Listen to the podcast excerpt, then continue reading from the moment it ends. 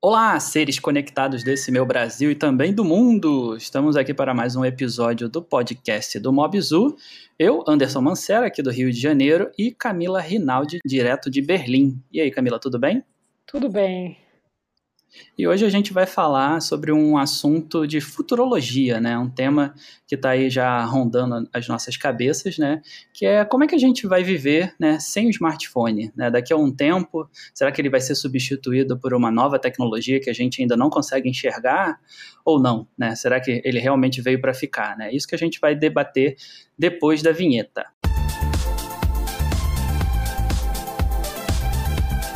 Bom, e antes da gente começar a falar né, do assunto né, desse podcast, né, que é a era pós-smartphones, eu acho interessante né, contextualizar para todo mundo que está ouvindo, né, e principalmente para a galera mais jovem, né, como nós chegamos até aqui. Né, como é que foi a evolução do smartphone, né, desde lá dos seus primórdios, naqueles né, primeiros palms né, da, da HP e da né, da própria Palm também, né, que era uma das principais marcas, né, e que tinham função de celular também, e aqueles Nokias também super estranhos, né, cada um modelo mais estranho que o outro, que também tinham função de smartphone, né.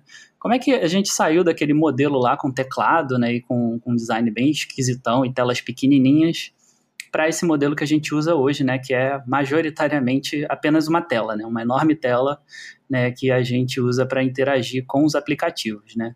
Bom, para quem é mais jovem aí, né, não deve ter acompanhado a história inteira, né, a gente teve a grande mudança de paradigma lá em 2007, né, com o lançamento do primeiro iPhone. Camila, você estava lá?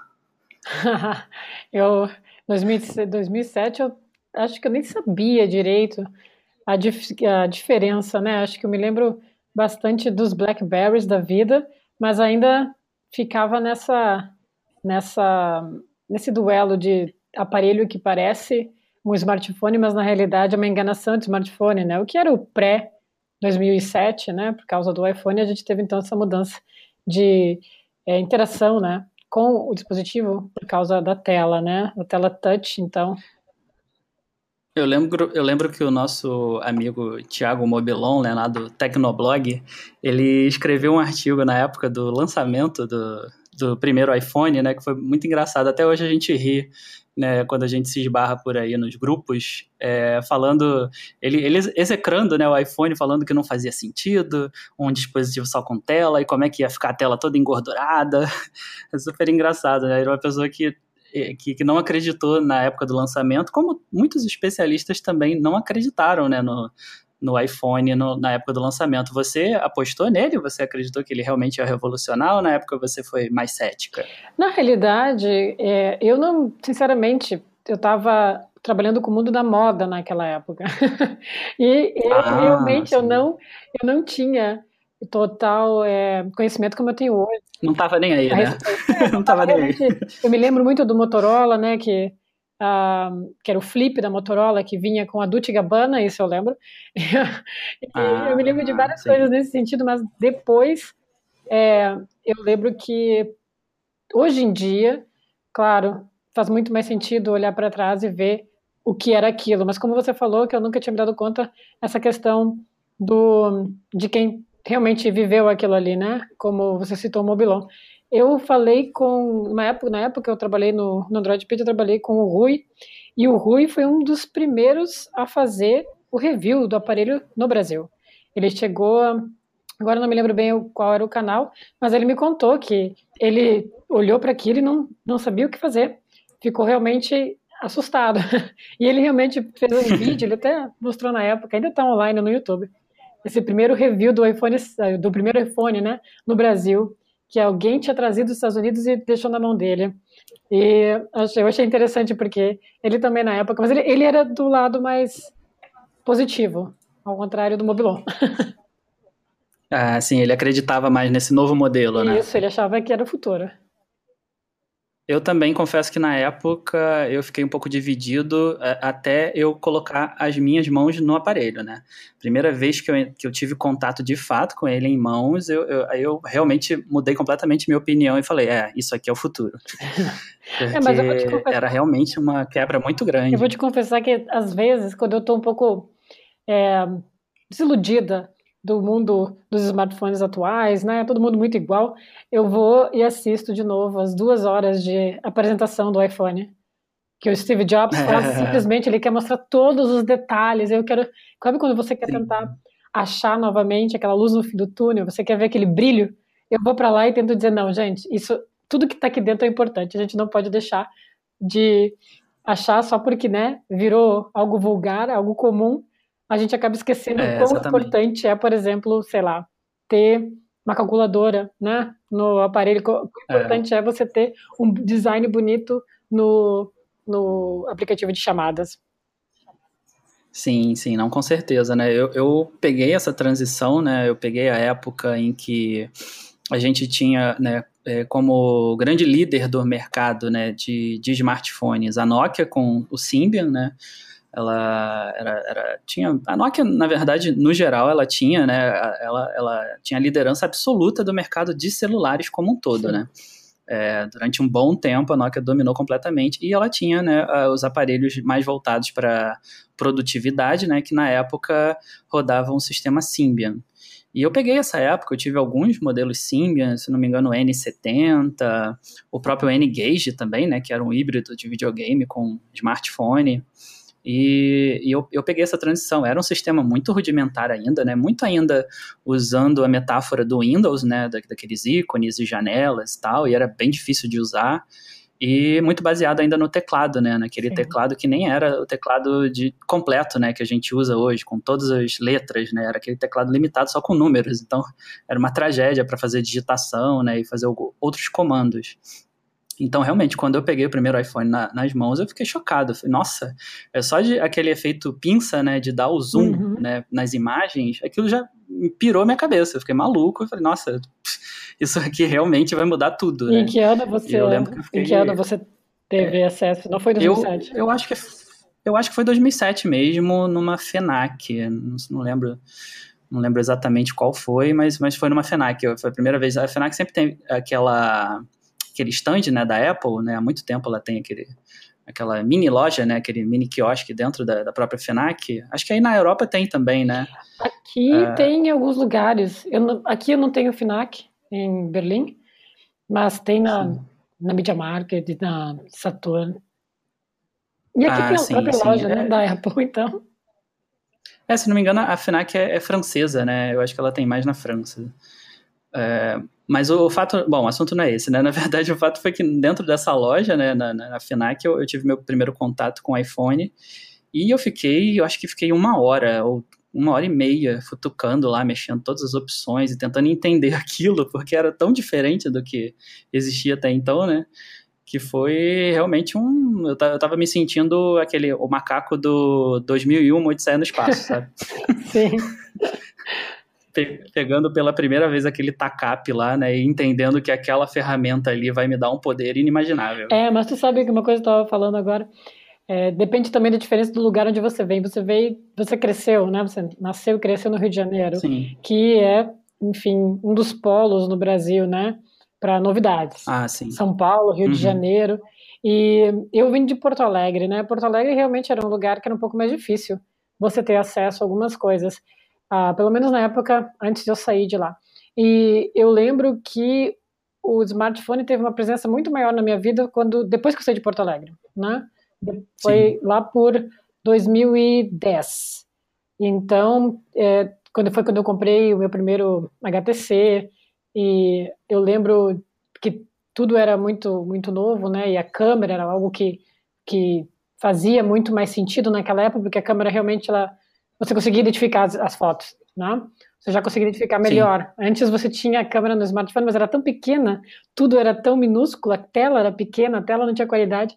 E depois eu me lembro que, pelo menos em 2010, eu tive mais acesso e eu lembro muito dessa questão de poder acessar a internet, poder ter as redes sociais e poder ter uma câmera. Na época, aquilo fazia muito sentido para mim. Hoje em dia, existem coisas que são não diria mais importantes, mas eu tenho, eu dou valor a outras coisas. HTC, o HTC que você teve era o HTC Touch, aquele já com, com tela de toque, sim, sim, sim, ou ainda era, com a canetinha?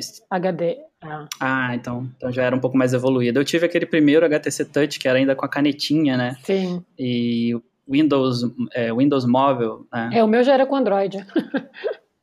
ah, então o seu já, já era, era super moderno, perto do que eu tive. Era o Gingerbread, ainda lembro. Nossa, não, você já começou bem. tá, tá, tá, não precisei passar por muita coisa. Eu tive HTC Touch de canetinha com o Windows Mobile, acho que 6.5, se não me engano, ou 6.1. E era muito engraçado, porque eu me sentia, ah, agora eu tenho Windows no bolso, agora eu posso fazer várias coisas. E a primeira coisa que eu fiz, eu lembro, foi instalar um emulador de Super Nintendo. Coitado do, do, do bichinho, né? Mal aguentava. E depois é, eu sabia porque aguentava. tava lento o negócio, né? Ah, imagina, né? Ficou pouco lento. Mas o, o, lance é que assim, a garotada de hoje né, não deve ter ideia né, de que isso existiu, né, que a gente partiu desse começo ainda bem jurássico, né? Todo mundo já está acostumado aí com tela de toque, né, um monte de aplicativos. E eu acho que a garotada nem deve imaginar, né, que a gente saiu de uma época que o smartphone mal tinha câmera, né? Uhum. E às vezes não tinha flash, às vezes não tinha câmera frontal, não tinha nada disso, não tinha 3G. Né, e era tudo muito sofrido, né, para você abrir um navegador e conseguir navegar em algum site, né, era, era terrível, né? Você ficava, às vezes, cinco minutos esperando um site carregar no, naquele navegadorzinho minúsculo, né? Numa tela com resolução baixa, que mal dava para enxergar. Né? E, e, a garotada hoje ainda tem coragem de reclamar, né? reclamar que o meu Android tá lento, eu não recebi a atualização do Android Oreo. É, não, é cada, um, Eles cada um tem, tem a, sua, a sua era, né? Esses chegaram com o problema da atualização. O nosso problema era ter um software. É, exatamente. Eles estão reclamando porque tem o software, a gente reclamava porque não tinha, né? Não tinha basicamente nada, tinha loja de aplicativos, né? Fato. Mas o fato é que você comentou uma coisa anteriormente que é, eu também queria destacar, né? Você falou que toda vez que você né, acha que está um pouco chato, né, está entediado dessa mesmice do mercado de smartphone, você vai lá e, né, e vê a apresentação do Steve Jobs de novo, né? E, e aí eu acendei um sinalzinho aqui na minha cabeça. Realmente, né? A gente está numa baita mesmice, poucas coisas realmente estão evoluindo né, nos smartphones. Você acha que a gente chegou no ápice da tecnologia do smartphone? Não tem mais nada para melhorar? Não, não, eu acho que tem. Tanto que você vê algumas pequenas mudanças causando uma, um frisson no mercado, né? Veio lá, botou uma tela com note, oh meu Deus, que maravilha, estamos em outro mundo, né? Existem pequenas coisas que, que mudam. Uh, o fato da gente poder contar daqui a pouco com 5G vai é, aumentar né, uhum. a nossa experiência Sim. com o aparelho. Então eu acho que ainda tem bastante, bastante o que. É, a questão é evoluir, não sei se é essa palavra evolução, talvez algumas alguns softwares, né? A gente tem software de inteligência artificial, mas não de inteligência artificial, mas de é, um, AR e VR, né? De realidade aumentada e realidade Sim. virtual. Então, essas são as, na minha opinião, né, é, é onde a gente ainda vai, vai crescer. Então, eu acredito que existe sim. A gente ainda tem bastante para poder é, colocar dentro dessas pequenas máquinas que ficam no nosso bolso. É, eu acho que também vai acontecer algo parecido com o que aconteceu com os PCs, né? A gente teve aí um, uns 20 anos né, de evolução dos computadores, né? E aí depois a gente passou para uma era, que é a era atual, né? Que são apenas alguns pequenos incrementos, né?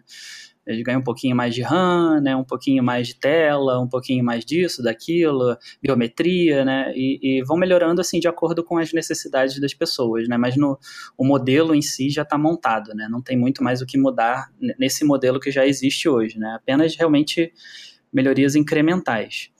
Né, e, e assim, pensando que agora né, o smartphone ocupou né, completamente o lugar do PC, né, no sentido de ser o centro né, da nossa vida tecnológica, né, é, e, como a gente disse, né, ainda há pouco a evoluir, né, só, só pequenos incrementos, né, então qual seria esse próximo passo, né, no, no caso, né, é, qual, qual seria a tecnologia, né, que vai substituir né, os smartphones né, com esse papel crucial nas nossas vidas né, tecnológicas. Né? E principalmente, como será esse novo dispositivo do futuro? Né?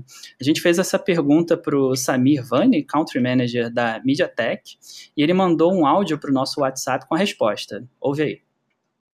Nós acreditamos que o smartphone ele ainda vai continuar como o, a peça fundamental aí de, de controle para outros gadgets, para a internet das coisas e como o, o, ponto, o principal produto na mão do usuário por algum tempo, por algum tempo ainda.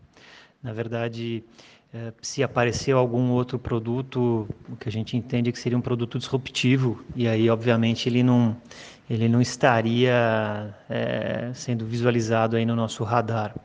Mas de qualquer maneira, é, o, que, o que nós acreditamos é que o smartphone vai, vai continuar evoluindo um, de maneira incremental. Um dos grandes pontos que, que nós acreditamos que possa é, fazer uma grande diferença nos próximos anos uh, é a inteligência artificial.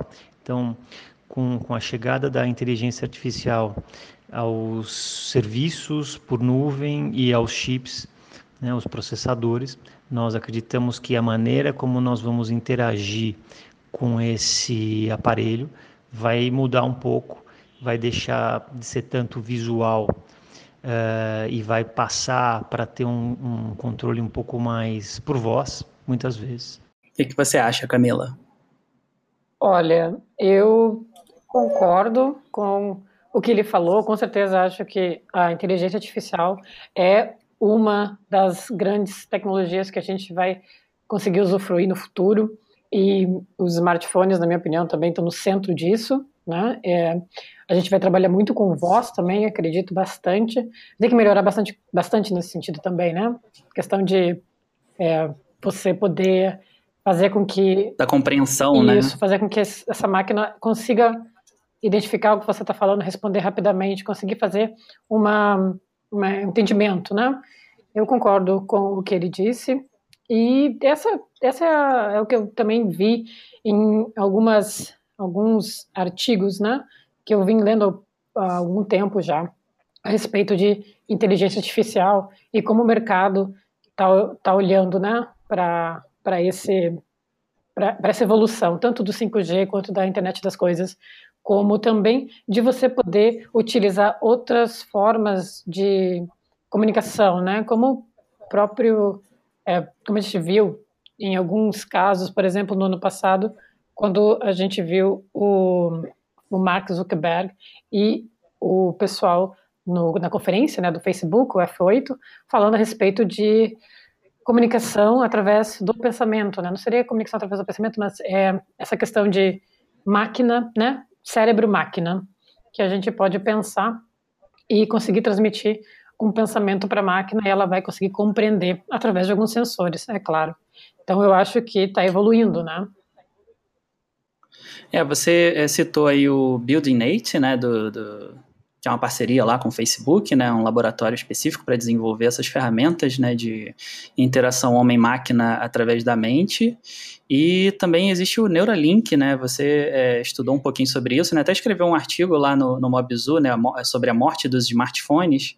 Conta um pouquinho para a gente sobre essas tecnologias, né? O que está vindo por aí nesse sentido? Pois é, então a questão é que a gente está evoluindo em todas as áreas, né? Algumas empresas evoluem para a área de inteligência artificial e outras empresas evoluem para a área de tornar o nosso cérebro, é, nos tornar um pouco mais inteligentes, né? Tornar o nosso cérebro um pouco mais rápido na questão do pensamento, de tornar as capacidades, né, maiores. E a Neuralink, ela faz isso, que é uma empresa que tem por trás o CEO da Tesla, né, que é o Elon Musk. E o Elon Musk, como todo mundo sabe, é um cara que não não é pró AI, né? Porque ele acredita que daqui a pouco a máquina vai tomar conta e nós humanos seremos escravos. E o, é, essa, essa é o pensamento dele. Talvez não enquanto ele, eu ou vocês estivermos vivos, mas na, no que ele fala, né? É, essa seria uma tendência para o futuro. Só que isso. Eu quero ver ele falar isso na frente do Arnold Schwarzenegger. Eles são irmãos, né? Meio ciborgues, assim. Os dois. Já prestou atenção? Sim. É, é com certeza. É, enfim. Uh, e a Neuralink, ela está trabalhando em desenvolvimento de uma de uma tecnologia capaz de criar essa interface, né, cérebro-máquina, que faria com que pessoas, por exemplo, que têm algum tipo de deficiência grave, né, talvez um trauma que é consequência de um, de um acidente de carro, por exemplo, a pessoa ficou paralisada né, do pescoço para baixo. Então, a Neuralink trabalha para que você consiga é, tra trabalha para criar essa interface, né, para você poder comunicar o que você está querendo, por exemplo, né, vou comunicar através do pensamento que eu estou com sede, vou comunicar através do pensamento que eu posso, aliás, através do meu pensamento, eu posso comandar uma, uma mão mecânica, né, e fazer com que essa mão mecânica, por exemplo, traga um copo d'água até minha boca. E isso apenas pensando, né? E não só Neuralink como o Building Aid também trabalha nisso, né? Só que o Building Aid é do Facebook e eles têm uma outra ideia, né? Ano passado, durante essa conferência, né, o F8, eles falaram que esse ano, 2018, nós vamos ver algumas é, algum progresso nessa pesquisa. Então, no ano passado, eles já haviam conseguido fazer com que, é, com sucesso, alguém se comunicasse e conseguisse enviar uma mensagem, né, através do pensamento. Isso não é que você, que a máquina vá ficar dentro da sua cabeça e vá ficar 24 horas verificando o que você está pensando.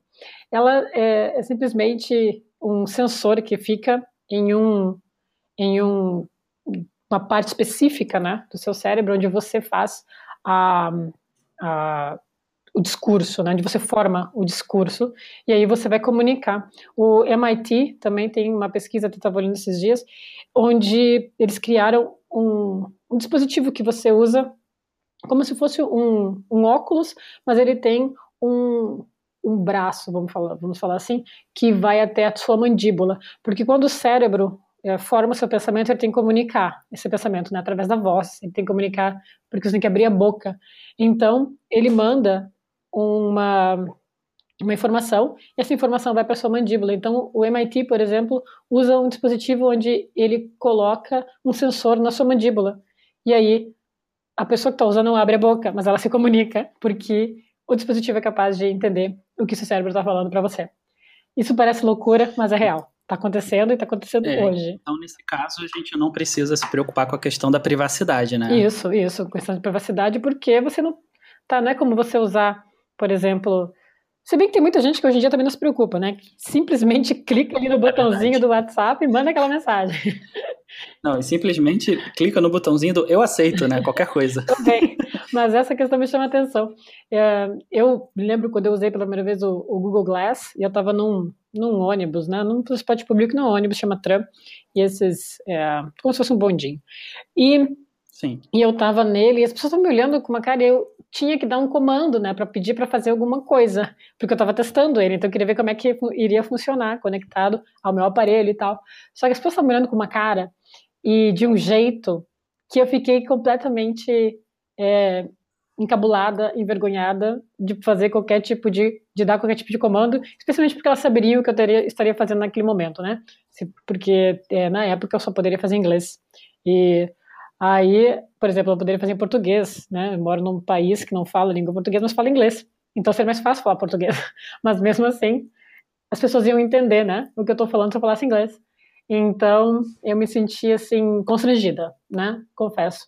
É, o fato é que a tecnologia que a gente tem hoje, né, é, que é a nossa o nosso hub central né, de todas as tecnologias, que é o smartphone, ele, ele é basicamente uma tela, né? Então a gente depende da tela para tudo, né? não só pelo paradigma né, que o próprio smartphone criou, mas também a gente já estava acostumado né, com a tela da TV, com a tela do computador, né? Então para a gente é muito natural trabalhar com telas, né? E, e de certa forma a gente a gente encara a tela como uma certa proteção da nossa privacidade, né? Só a gente está vendo aquela telinha, né? Só a gente está vendo o que está abrindo ali dentro, né? Imagina você no escritório, né, de, de uma empresa e você está abrindo ali um site é, adulto, ou então uma, alguma coisa ali mais estratégica, né, e você não quer que ninguém veja, é, a tela te dá essa sensação, né, de, de, proteção. E no caso dessas tecnologias aí que vão se conectar com o cérebro, ou que são controladas por voz, né, esses óculos também, né, o Google Glass, o, o óculos que a Intel está desenvolvendo também, o tempo todo passa essa questão, né, de que todo mundo está vendo o que você está fazendo, né? Todo mundo está vendo que você está com óculos que tem uma câmera, que você está conversando com óculos, que você está mandando comandos. Então é, é, é, um pouco complicado, né? É difícil a gente imaginar como é que a gente vai partir de um paradigma para o outro, né? Você tem alguma ideia de como isso vai acontecer ou acha que é, ainda é cedo para falar? Olha, eu acho complicada essa substituição da tela, mas nem tanto pelo fato da privacidade. Eu acredito que é mais pelo fato da nossa dependência. Por exemplo, se você vai ver né, o, o trajeto do, no Google Maps, né, da sua casa ao trabalho, se você sabe, ou da sua casa à casa de um amigo que você não conhece o endereço, então você tem que verificar sempre. A tela é importante. Por exemplo, eu já tentei e já vi é, o Google Maps no, no meu, smart, no meu uh, smartwatch, né? A tela é pequena, mas você ainda consegue ver, né? É, e dali você já tem uma noção de como é pegar no seu celular, que onde a tela é grande você tem mais informação, né? Então eu acho que a quantidade de informação que você tem na tela é o grande problema hoje para gente. E no, durante a MWC eu conversei com o Renato Arradi, que é o diretor de produto, né, da, da Motorola, Inclusive, você estava junto, né, Anderson? E na, na, ocasião me chamou a atenção que ele fala, né, que talvez o dispositivo do futuro fosse algo que a gente conseguisse manter a nossa identidade, né? Porque nesse caso a gente poderia conectar com qualquer outro dispositivo, comprovando que nós somos quem nós dizemos ser, né? Então, o que, que aconteceria? Sei lá, você chegaria num, num ônibus e você precisaria ver uma uma rota e você simplesmente colocaria seu dedo ou o leitor de, de íris ou qualquer outra coisa que fosse identificar você como você e você poderia usar aquilo como a sua tela, né? Aquilo me chamou bastante atenção, o que ele falou e, e achei interessante a posição dele, que a questão é a gente poder ter acesso. E eu acredito que ele, que ele no, nisso que ele falou, porque se nós conseguirmos substituir essa tela e mantermos essa tela, como você também falou, privada, a gente talvez não precise do smartphone desse tamanho que ele é, né? Se a gente conseguisse conectar em outros lugares, em outros momentos, dependendo da nossa necessidade. É, por exemplo, você entra no carro e você conecta com o painel do carro, né? Identificando quem você é, enfim, e assim por diante. Você está no elevador e você pode verificar uma informação rapidamente acessando um site. Então, é, eu acredito que a tela é mais problemática pela questão da visualização da informação do que pela privacidade mesmo. Acho que a voz é mais é mais é, tá, pelo menos para mim a voz é um pouco mais complicada quando o assunto é um, privacidade e segurança também, né? É, você estava falando sobre isso, né? Eu lembrei que quando eu tive no Japão em 2016, é, uma coisa que eu fiquei chocado foi que lá é proibido, né? Você falar no celular dentro de trans transportes públicos, né? Metrô, ônibus, etc. Então, era um silêncio, eu nem acreditava, assim, né? Comparando aqui com o Rio de Janeiro, era, era chocante a diferença, né? Você entrava no metrô e um silêncio inacreditável, porque eles têm essa coisa do respeito ao espaço do outro, né? Muito sério, né? Eles levam muito a sério, tanto que eu até também fiquei surpreso com a própria cidade de Tóquio, né? Como era silenciosa, né? Você está num, numa das grandes metrópoles do planeta e era um silêncio, dava para ouvir o passarinho cantando, sabe? Porque as pessoas respeitam muito o espaço do outro, né, da, do barulho e tal. Só que aqui no Rio de Janeiro é bem diferente, né, que as pessoas falam o WhatsApp no, no Viva Voz, no, dentro do metrô, na rua, em qualquer lugar. É uma barulheira desgraçada. Então, assim, imagina como, como vai ser aqui na, nas mãos do, dos brasileiros, né, essa, essas tecnologias comandadas por voz. Que loucura que não vai ser. É, pode, e também acho que é por isso que a gente não usa tanto, né? Quando se fala demais, né, a gente acaba ficando com um pouco de medo do que falar quando parece que alguém está olhando. Quando a gente fala normalmente, né, você está no ônibus, está com seus amigos e está falando sobre uma coisa até que privada, ou mesmo uma mesa de bar, é, a pessoa do teu lado está falando sobre uma coisa privada e está falando em voz alta, ela não tem realmente a ideia da privacidade ali, porque ela faz isso com, com como sempre fez, né? Cresceu assim, eu acho que essa é a, a, a questão. Sim. Agora, quando você introduz uma nova tecnologia, você começa a pensar, ah, mas agora os outros vão me ouvir de uma forma diferente. Isso que eu vejo assim o Brasil um pouco, né? Ah, e não só o Brasil, existem outros lugares também, óbvio. Claro, mas um, aqui, por exemplo, na Alemanha, se você está falando um pouco mais alto, as pessoas vão olhar para você e vão pedir para ficar quieto. É, já tive isso em vários lugares. O brasileiro fala alto, né? Sempre estão todos os meus amigos juntos. Já, a gente já, já, teve momentos em que a pessoa chegou e falou assim: olha, pode falar mais baixo mas a gente fazendo muito barulho. e isso depois que eu voltei, fiquei um tempo no Rio, ano passado, eu, eu se acostuma, né? Então eu me lembro que eu tinha algumas coisas que eu falava, gente, mas essa pessoa está falando do encontro da noite passada com todos os detalhes, sem problema nenhum, e falando muito alto, né? E acho que é uma de costume, né? Não sei se a nossa cultura, talvez a cultura, né, no caso do Brasil, vá adaptar de uma outra forma, mas uh, eu acho que ainda. Como a gente sempre fez, né? É. Com o Orkut, com o Facebook, Fato. com o WhatsApp. Nossa, né? né Existe um jeitinho brasileiro de usar as, as, tecnologias, né? Que é bem, bem único, né? Se a gente observar, comparar com outros países. Sim, é, mas esse é o que nos torna diferentes, né? Cada um, em cada lugar, do seu jeito. Mas... Diferentes e extremamente charmosos. Né? Muito. o mundo ama os brasileiros, né? Às vezes, né? Nem sempre. Ah, aqui, tem, aqui é muito amor, aqui tem muito amor pelo brasileiro. É. Ah, que bom. Bom, obviamente a gente ficou curioso também, né, para saber qual é a opinião da MediaTek sobre esse assunto, né, e principalmente se ela está preparando algo nesse sentido, né, como é que ela está vendo aí esse futuro, né. E o Sami contou para a gente, né, pelo WhatsApp também, o que está rolando lá dentro da empresa, né, como é que eles estão se preparando para esse futuro. Escuta aí o áudio. Uh, a MediaTek está se preparando, sim, para outros mercados, para uma era não sei se a gente pode chamar de pós-smartphone, mas uh, que complementam uh, outros mercados. Então, como eu comentei em relação à inteligência artificial, uh, a MediaTek vem fazendo avanços bastante grandes para lançar processadores que tenham um conjunto de hardware e software que suportem de melhor maneira a inteligência artificial e a evolução da, da inteligência artificial. Também posso comentar aqui que a MediaTek ela, ela também tem outras atuações é, no mercado automobilístico, por exemplo, então que é um mercado que nós acreditamos que vai de alguma maneira passar por também uma revolução aí com a chegada dos carros autônomos, passando pelos carros semi-autônomos.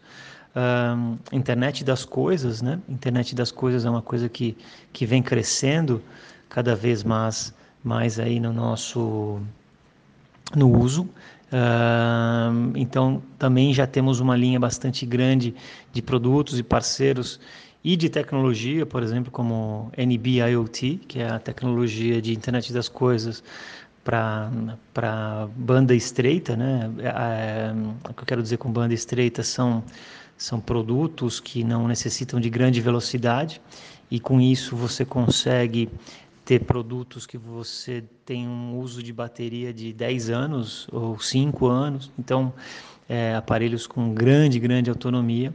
Então, são todos esses os caminhos que a MediaTek já vem observando, já vem trabalhando para trazer sua melhor tecnologia para os nossos consumidores. Aí. Bom, obrigado Samir pela sua participação aí no nosso podcast, né, pelas opiniões aí que você enviou para a gente, né. Espero que a gente se fale novamente aí sobre esse assunto e também outros assuntos, né, relacionados à tecnologia. E mas agora eu quero saber de você ouvinte, né, o que que você acha dessa história, né? O que que vai substituir os smartphones no futuro. Continue esse papo com a gente aí nos comentários, né? Deixa aí suas opiniões, os seus palpites, né? E também se quiser entrar em contato conosco pelo Twitter, eu sou o arroba Mancera, a Camila é arroba a pequena Rinaldi e o Samir é o arroba MediaTekBR. Para dar aquela força, compartilhe esse podcast com seus amigos, né? Com a galera do escritório e por que não, né? Com a sua família lá pelo grupo do WhatsApp. E daqui a 15 dias nós voltamos com um novo episódio, esperando você novamente. Obrigado, pessoal, e até a próxima. Obrigada a todo mundo que escutou o nosso podcast.